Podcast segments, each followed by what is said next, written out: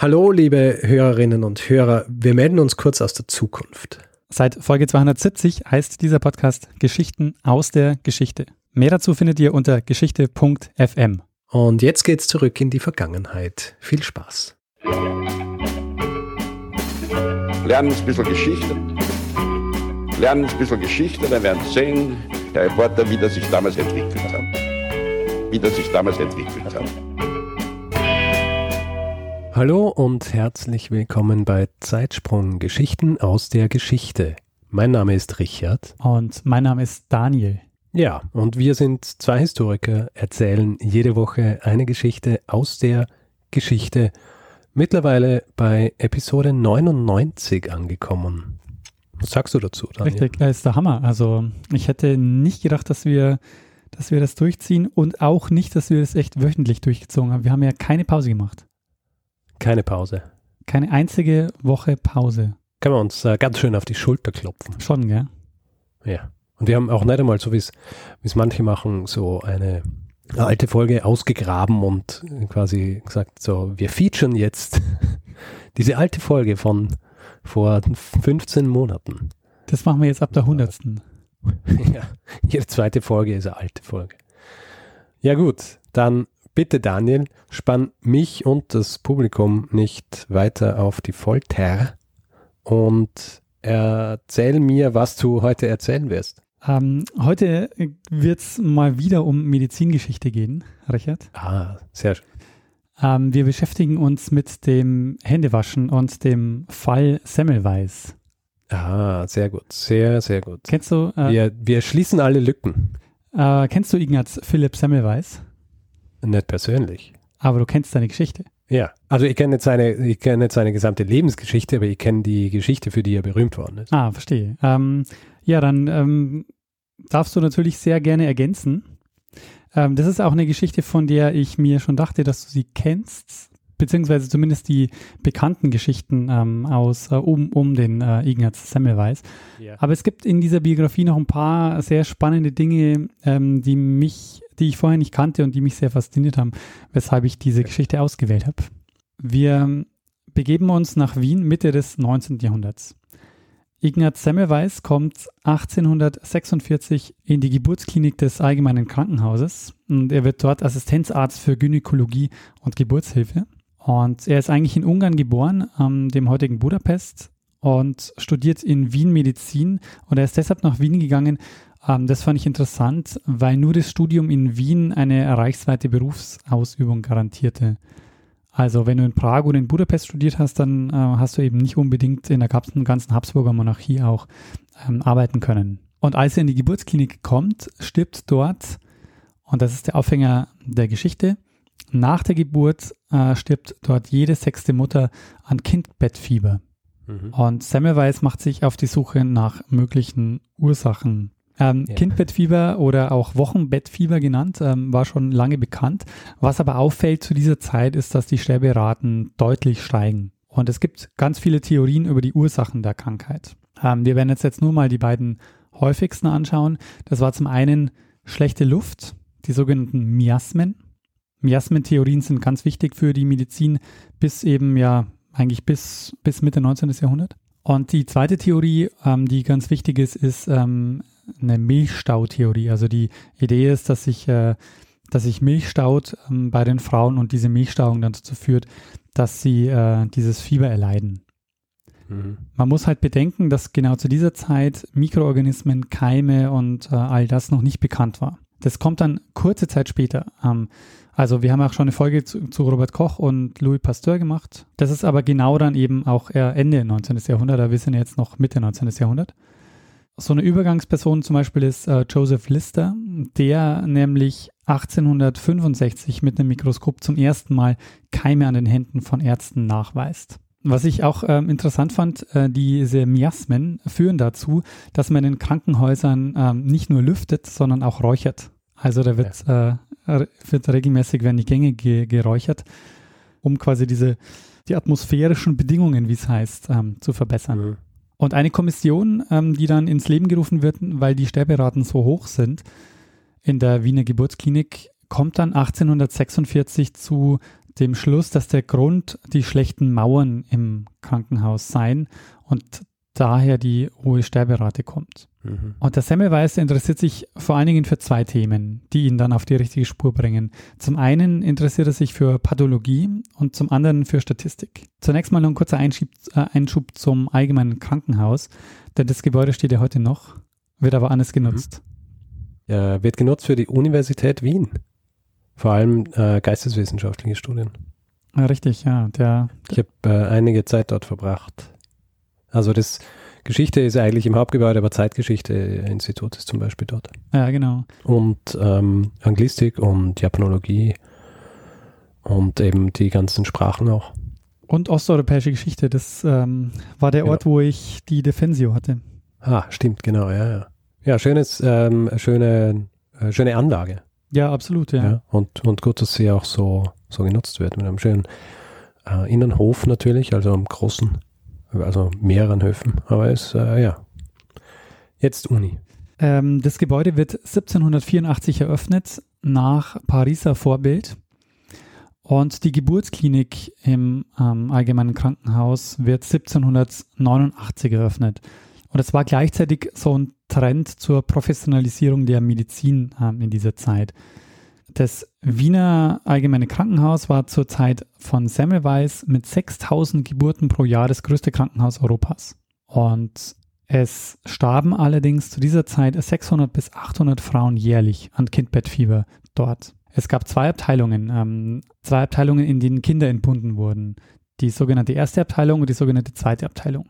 Die erste Abteilung, die wurde geleitet von ähm, einem Johann Klein und der ging davon aus, dass die Ursache daran lag, dass die, dass die Milch ähm, bei den Frauen in, die, in den Kopf statt in die Brüste ähm, steigt und daher das Fieber auslösen. Und in dieser ersten Abteilung lag die Sterblichkeitsrate deutlich höher bei 11 Prozent, während in der zweiten Abteilung, geleitet von dem Franz Xaver Bartsch, nur 2 Prozent der Frauen starben.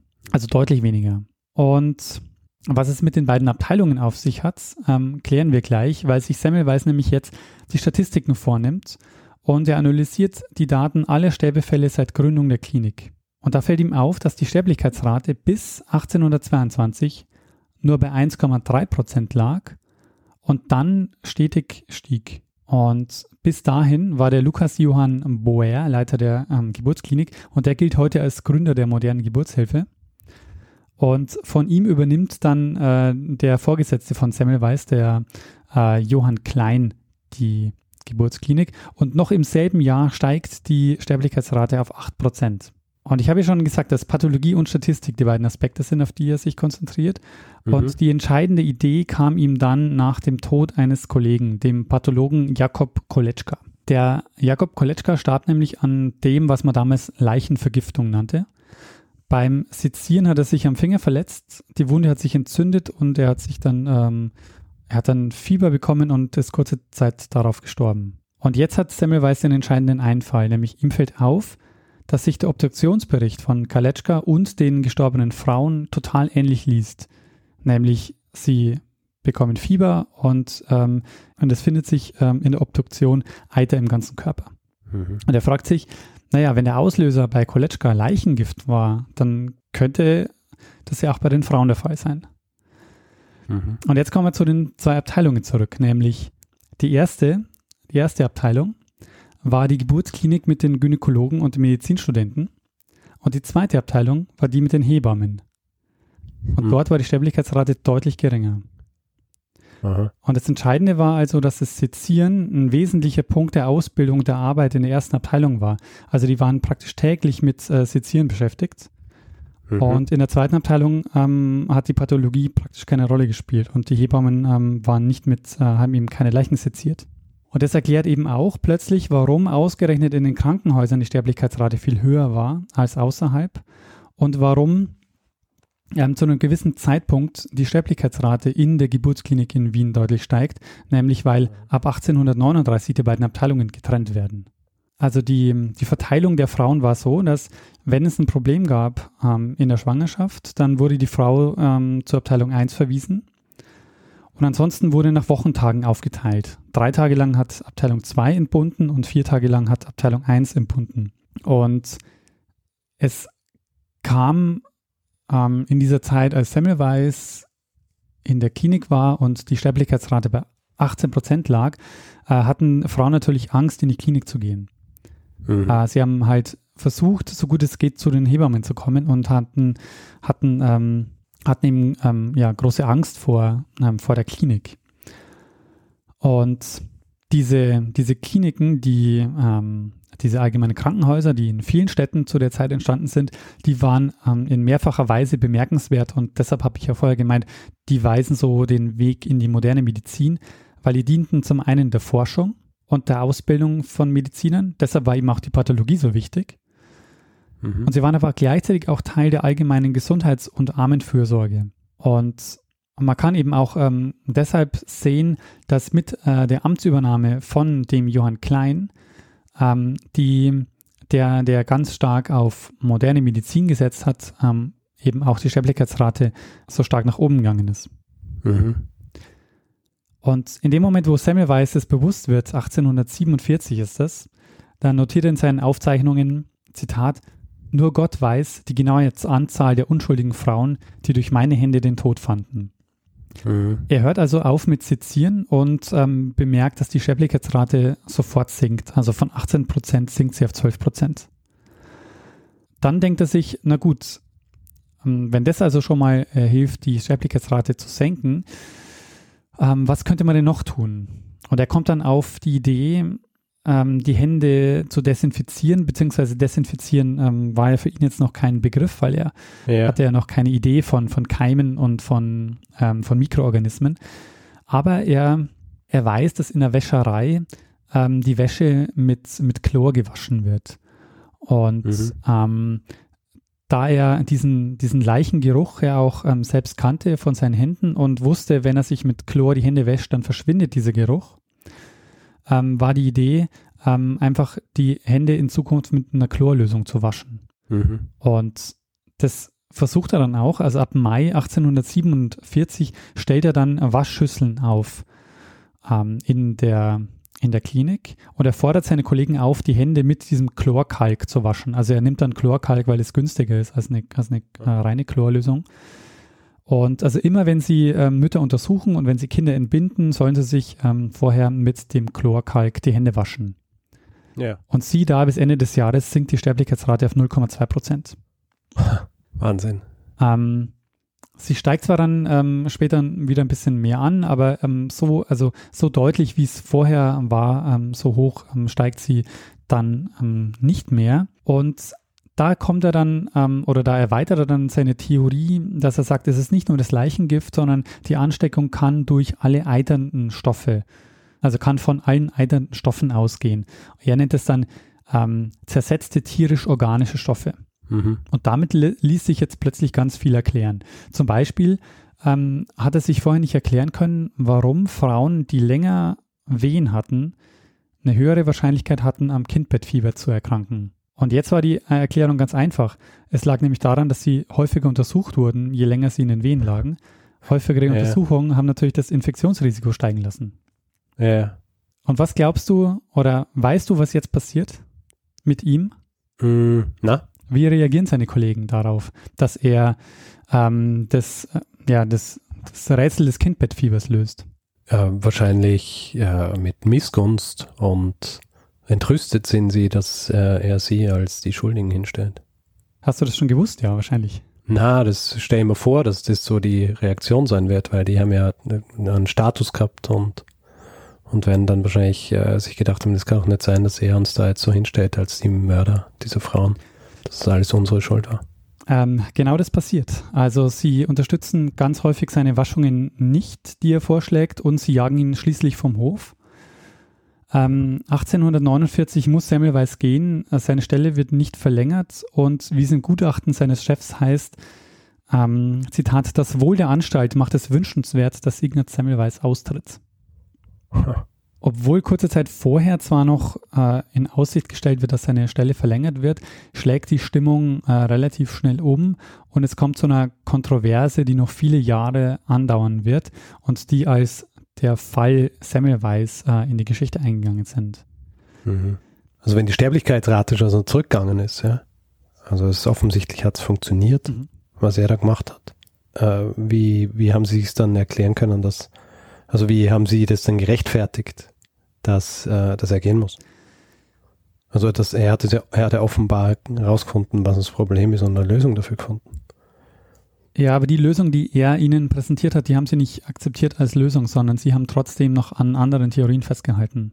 Ja, aber die, aber rein empirisch betrachtet, ja, ist ja, äh, ist es dann ja recht offensichtlich. Ja, das ist auch äh, ein großes Problem an dieser Geschichte, weil die Zahlen, die geben ihm dann natürlich total recht. Also er hat eigentlich alle Argumente auf seiner Seite. Aber trotzdem ähm, wird, wird ihm nie Recht gegeben. Also äh, es ist zum Beispiel so, nachdem er dann äh, die Klinik verlassen muss, ähm, werden die Waschschüsseln sofort entfernt und es werden Mhm. neue Lüftungstechniken eingeführt. Wird wieder geräuchert. Genau, und die, die, die Sterblichkeitsrate steigt dann auch wieder ganz massiv, aber Ja. ähm, es wird dann einfach anders begründet. Das heißt dann, ja, es ist eine Epidemie oder was auch immer. Also es ist auf jeden Fall so, Ja. dass es nie ähm, mit, mit seinen Zahlen belegt wird. Ähm, also du, du hast ja vorhin schon gesagt, du kennst die Geschichte mit dem Händewaschen. Mhm. Weißt du auch, was äh, jetzt da noch mit ihm passiert? Na? Okay. Es wird im, im Januar 1848 äh, eine Kommission gebildet in der Klinik, die den Nutzen seiner Waschungen überprüfen soll. Und da spielen jetzt ganz viele Faktoren mit rein. Einer davon ist die Revolution von 1848. Die führt nämlich zu Veränderungen in der Unistruktur. Und die führen auch dazu, dass es einen Streit gibt zwischen Klein und einem Mitglied der Unileitung. Und es ist jetzt sicher zu wenig als Begründung, ähm, dass Semmelweis hier instrumentalisiert wurde. Es spielt aber sicher auch einfach mit rein, dass der Klein in dem Moment auch keine Kritik an seiner Abteilung haben wollte und dann sozusagen nicht so ein, so ein Querschläger, der, der die Abteilungsarbeit kritisiert, ähm, in der Abteilung haben wollte in dieser Zeit. Sie beschuldigten ihn, dass er die Klinik denunzieren würde, dass er ihnen sozusagen die, eine Mitschuld äh, gibt am, am Tod der Frauen und Semmelweis betonte auch immer wieder, dass die Sterblichkeit ja erst mit Teilung der beiden Abteilungen so stark zunahm. Und ähm, das ist eben nämlich interessant, weil die Zahlen ihm, wie ich, äh, wie ich gerade schon meinte, eigentlich immer recht gegeben haben. Also die Zahl ähm, der Mütter, die nach der Geburt starben, die sank rapide nach Einführung der Waschungen und äh, das erlebt er dann auch später in seinen späteren Stationen immer wieder. Immer wenn er diese, diese Waschungen einführt, ähm, sinkt die Zahl der, ähm, sinkt die, die Sterberate immer ganz drastisch. Das ist jetzt also so ein bisschen eine absurde Situation. Die Professionalisierung der Medizin war also der Grund für die hohe Sterblichkeitsrate. Und das ist halt insofern super brisant, weil sich die Gynäkologie zu dieser Zeit erst etablierte. Also erst 1872 wird die Gynäkologie Teil des Pflichtstudiums der Medizin. Ähm, es gibt so ähm, Autoren, die, die das dann auch so formulieren, dass die moderne Geburtshilfe erstmal todbringend war. Weil bis ins 18. Jahrhundert, also vorher, kommen Fälle von Kindbettfieber deutlich seltener vor. Und statistisch gesehen ist es sogar so, dass eine Gassengeburt zu dem Zeitpunkt noch sicherer war, als in die Klinik zu gehen. Und Wie hat sich das denn, wie hat sich das denn ausgewirkt auf die, ähm, also auf die Zahlen der Frauen, die dann ins Krankenhaus gegangen sind, um äh, zu entbinden? Äh, Die Krankenhäuser waren Teil der allgemeinen Gesundheits- und Armenfürsorge. Das heißt, das traf tendenziell Aha. die ärmere Bevölkerungsschicht. Aha. Frauen, also im Grunde alle Frauen oder ähm, ja, im Grunde alle Frauen, die sich keine Hebammen für zu Hause leisten konnten. Und das Besondere in Wien war, dass anonyme Geburten in der Klinik möglich waren. Also man wollte damit eben diese Gassengeburten verhindern und wollte Kindstötungen verhindern. Und hat daher quasi ähm, angeboten, dass man, dass man diese Klinik äh, umsonst nutzen kann, also sie hat nichts gekostet und eben man konnte dort auch anonym die Kinder ähm, Kind bekommen. Trotz dieser sozusagen ähm, guten Absicht ähm, war sie halt, ähm, war diese Klinik natürlich auch schnell verschrien und die, ähm, die Frauen hatten Angst, in die Klinik zu kommen, hatten aber eben auch Ja. teilweise keine andere Wahl. Dass man sich das vorstellen kann, äh, alle, die vielleicht ähm, in Wien sind und zuhören oder die bald mal nach Wien fahren, die Höfe 8 und 9 im Allgemeinen Krankenhaus, also dem heutigen Campus, die wurden 1834 als Geburtsklinik ausgebaut. Und dort gab es dann über 600 Betten. Also es war, Ah, war riesig. auf 8 und 9. Genau, hoch Ah. 8 und 9. Erst 1884 ähm, wird dann der häufigste Erreger für Kindbettfieber entdeckt, der Streptococcus hemolyticus. Hm. Äh, heißt auch heute puerperale Sepsis. Also im Grunde ist es halt eine Blutvergiftung. Mhm. Kommen wir also nochmal zurück ähm, zu, zu Semmelweis und seinem äh, Schicksal jetzt nach, äh, nachdem er die Wiener Klinik äh, verlässt, nämlich äh, das ist dann der Fall 1849. Und es gibt jetzt einen offenen Konflikt äh, zwischen ihm und Klein. Semmelweis wird zum Feind der Abteilung erklärt und darf sie auch nicht mehr betreten. Ähm, die Waschschüsseln wird auch sofort ähm, weggestellt und es werden neue Lüftungsmethoden eingeführt unter seinem äh, Nachfolger und die Sterblichkeitsrate nimmt äh, wieder massiv zu. Er bleibt noch 18 Monate in Wien, weil er eine Privatdozentur anstrebt, die er dann auch bekommt. Ähm, die will er haben, weil er dann ähm, bessere Jobchancen für sich sieht äh, in Ungarn. Ja. Und in der Zwischenzeit macht er dann Experimente mit Kaninchen, ähm, denen äh, setzt er entzündetes Gewebe ein.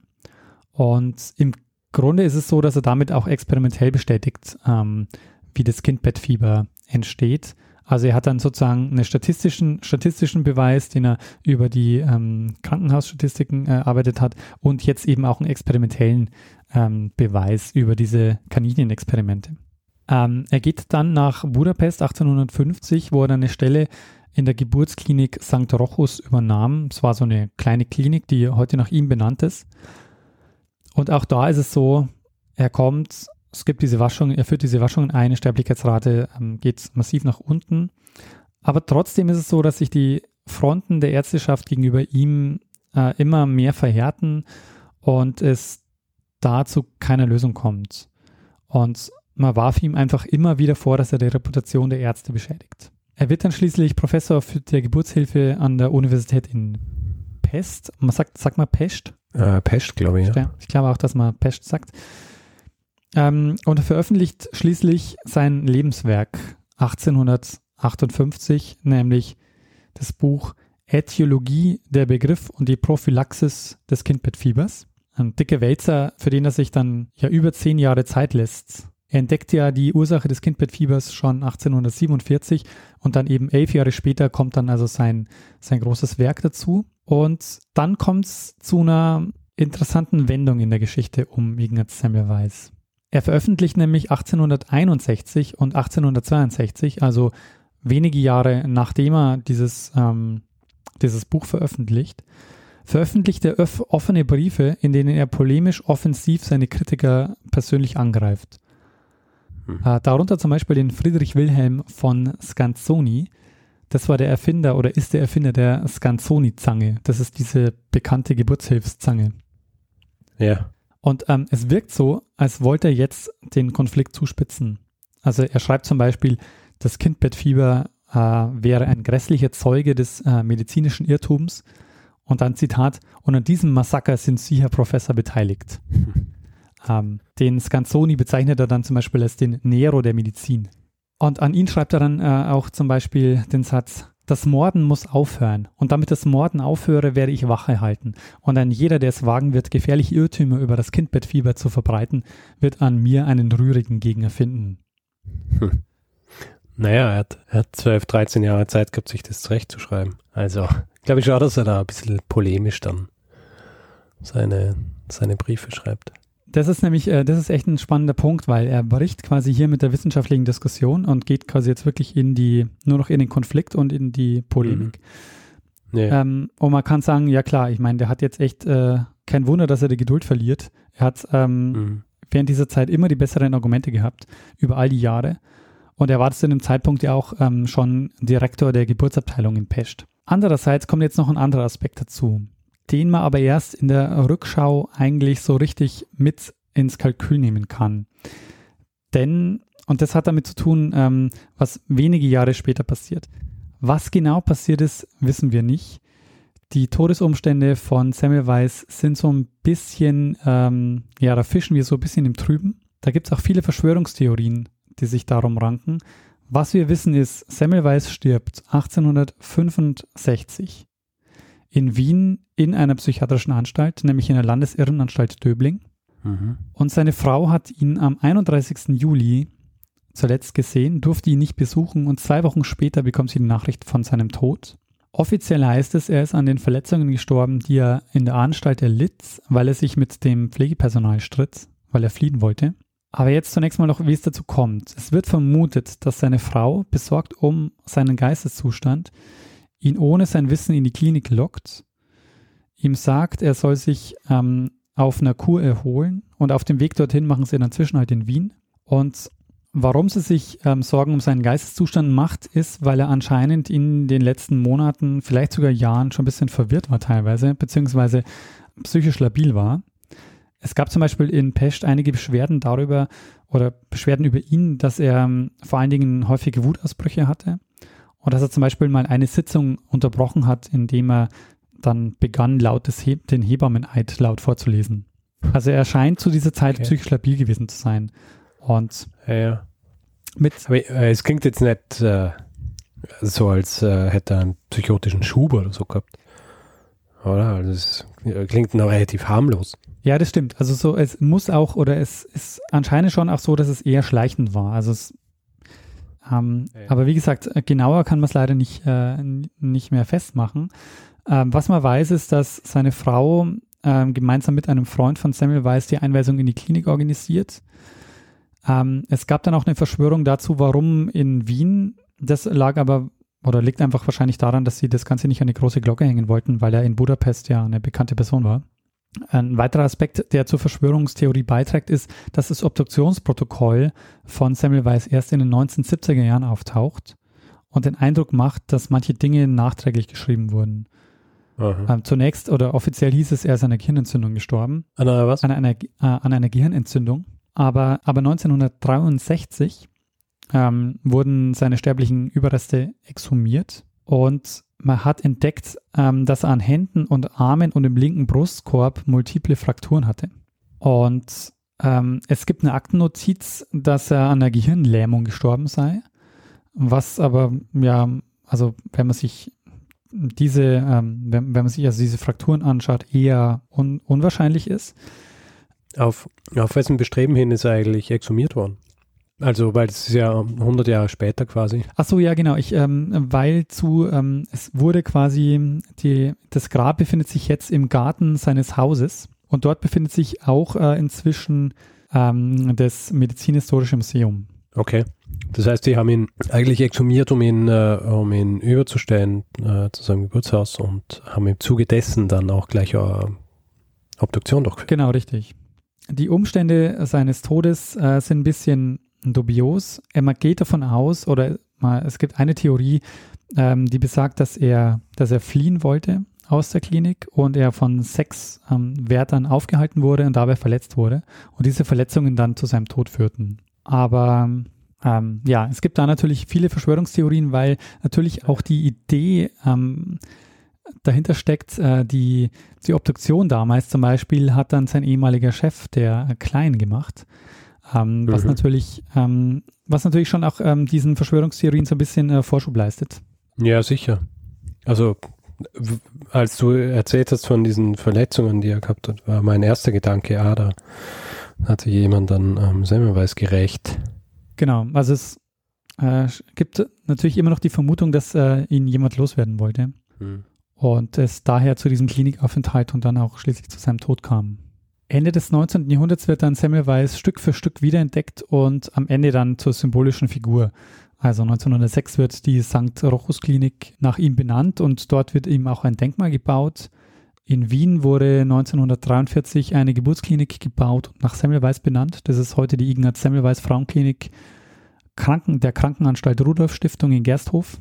Ähm, da gibt es auch eine Büste von ihm. Und er gilt heute als Pionier des Händewaschens und der Hygiene. So mhm. kennst du ihn ja wahrscheinlich auch. Ja.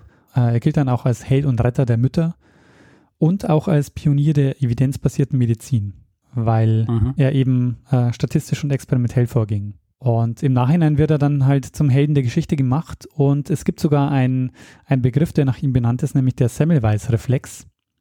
Kennst du den? Okay.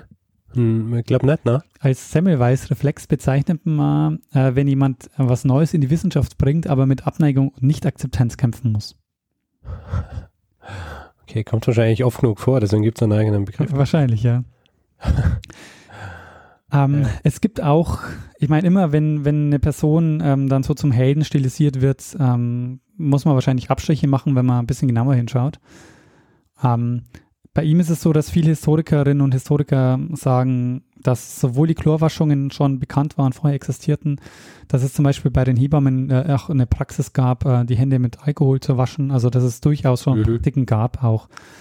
Ähm, ja, ich, ich, ich, muss sagen, die, die, das ist auch das, was ich ein bisschen im Kopf gehabt habe, dass, dass es deswegen äh, weniger äh, so äh, weniger Sterblichkeit gegeben hat, wenn sich die Hebammen drum gekümmert haben, weil die sich vorher schon die Hände gewaschen haben. Das habe ich irgendwie äh, in dem Zusammenhang eigentlich schon mal gehört. Deswegen, äh, ich glaube, das ist, wird schon auch so ein bisschen, ähm, so ein bisschen diskutiert, oder? Ja, absolut, genau. Also das ist auf jeden Fall ein Punkt. Also das ist nämlich auch so was, ähm, was mit dieser Professionalisierung ähm, der, der Geburt oder der, der Kliniken dann kommt, ist, dass man die Hebammen, ähm, also es wird dann praktisch, die Geburt wird dann zum Geschäft der Männer, also weil die, die Männer quasi die männliche Ausbildung der Gynäkologen ähm, dann mhm. ähm, dann das übernehmen und, und diese jahrhundertelange Tradition der, der Hebammen, die halt ganz viel Wissen tradieren, das wird praktisch außen vor gelassen.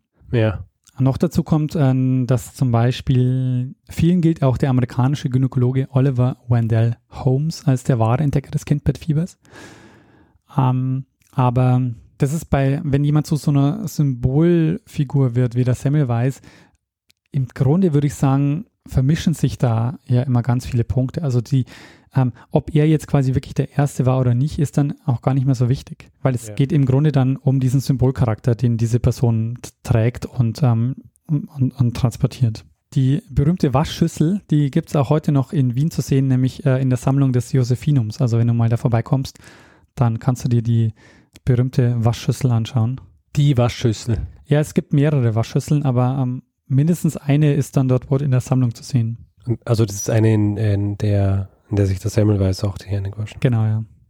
Die sind äh, erstaunlich klein. Also ich dachte, das sind so große Schüsseln, wo man dann die Hände, aber das ist eigentlich nur so ein, so ein kleiner Behälter, aus dem man dann äh, das Chlorkalk so, so rausschüttet und dann die Hände drunter hält. Ja, das war meine Geschichte über den Ignaz Semmelweis und seinem tragischen Schicksal, beziehungsweise am Ende wurde er dann noch, noch zum Helden. Ja, sehr gut. Ähm, also auch, wenn man schon mal gehört hat von Semmelweis und auch so grob, grob gewusst hat, um was es geht, äh, es ist echt sehr spannend, so diese, diese, diese Einzelheiten zu hören, vor allem, wenn es auch darum geht, dass, weil man geht immer davon aus, dass wenn jemand solche Sachen erfindet, wenn man sowas hört, okay, der hat das entdeckt oder erfunden und eine Lösung oder eine, äh, und so weiter gefunden dafür, dass die dann äh, sofort hochgelobt und äh, nie wieder arbeiten müssen, weil ihnen alles äh, zugereicht wird und so weiter. Wenn man dann, wenn man dann hört, dass in Wirklichkeit auch in die andere Richtung gehen kann und man dann verteufelt wird für das, was man entdeckt, obwohl es eigentlich das Richtige ist und äh, aber dann aus äh, recht niederen Gründen sogar vertrieben wird, ja. Und dann trotzdem auch diese äh, diese Praxis fortsetzt von vor und wieder dafür sorgt, dass so viele Leute sterben. Das ist äh, sehr spannend. Das habe ich überhaupt nicht gewusst. Ja, also das, das fand ich auch sehr spannend, dieser, ähm, dieses Spannungsverhältnis. Zum einen ähm, versuchen die mit modernen Methoden die Medizin voranzutreiben und das ist aber dann ja. quasi genau das äh, Todbringende im Grunde und erkennen es ja. aber nicht, selbst wenn sie von ihm dann auch mit der Nase drauf gestoßen werden. Ja, ich glaube, es ist wirklich so, eben was du vorhin äh, angesprochen hast, also so wirklich so dieser Zeitpunkt zwischen äh, zwischen der, der alten und der neuen Medizin. Und also bis zu diesem Zeitpunkt ist ja Medizin, äh, also das ist ja, sind ja quasi Ratespiele gewesen, ja. Also großteils. Also diese Lösungsansätze, wo man sich dann irgendwas überlegt hat. Also wenn man sich überlegt, wie lang, wie lange man Leuten, wie lange man den Aderlass verwendet hat für quasi jede Krankheit. Ja. ja. Also einfach, ja, lass mir eben halt einmal einen Liter Blut ab, dann wird es schon besser werden. Äh, bei manchen hat es funktioniert, wo es halt wirklich irgendwie was damit zu tun, bei anderen hat es halt nicht funktioniert, aber trotzdem ist es eine Praxis gewesen, die so lang verwendet worden ist und, und halt äh, und erst dann wirklich so zu dem Zeitpunkt, dass, dass sich das gedreht hat. Ja. Auch wenn man sich vorstellt, diese Miasmentheorien, die waren ja noch gängig bis, äh, ja, bis fast Ende des 19. Jahrhunderts. Also da gab es diese Kliniken schon längst. Es ist jetzt nicht so, dass mit äh, den Kliniken dann sozusagen schon gleich eine moderne Medizin da war, sondern das muss sich auch erst entwickeln. Also so Sachen wie, wie Miasmen, äh, Säftelehre, Aderlass, der ja quasi dann die äh, von der Säftelehre her also bedingt ist. Ja. Das war da, das ist so lang noch ähm, verwendet worden. Und ich meine, die, ich hätte nicht krank werden wollen vorm, vorm 20. Jahrhundert. Nee, absolut nicht. Weil, also auch, also eben mit einer Krankheit, die jetzt nicht irgendwie ein gebrochenes Bein ist oder so, sondern halt wirklich eine Krankheit, wo man äh, mehr braucht als äh, das, was sie zur Verfügung gehabt haben. Ja, also ich ähm, kann von mir behaupten, dass ich im 19. Jahrhundert nicht mehr leben würde. Also ich habe mit sieben oder acht meinen Blinddarm, eine Blinddarmentzündung gehabt. Ja, Die hätte ich ziemlich sicher nicht überlebt. Damals. tja, hätte es keinen Podcast geben. Richtig. ja, Richard, dann würde ich sagen, 99 Folgen, das äh, soll es dann ähm, für diese Folge gewesen sein. Gut. Dann, ähm, ja, dann machen wir einen Feedback-Block, oder? Ja, würde ich auch sagen. Sehr gut.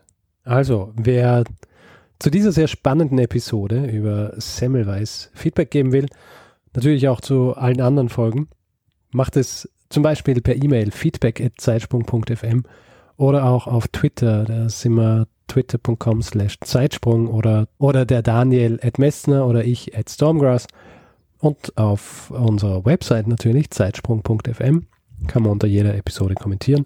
Und auf Facebook sind wir auch facebook.com slash zeitsprung.fm und wer uns Hinweise schicken will äh, zu Geschichten, die spannend sind, die wir eventuell mal behandeln sollten, schreibt E-Mails entweder an richard.zeitsprung.fm oder daniel.zeitsprung.fm. Bitte nicht an beide, weil es geht ja darum, dass der eine nicht weiß, was der andere eventuell einmal machen wird. Richtig. Außerdem gibt es die Möglichkeit, uns finanziell zu unterstützen. Wir haben PayPal und Flatter auf der Seite und freuen uns über alle, die uns unterstützen und uns ähm, ein bisschen Geld zukommen lassen.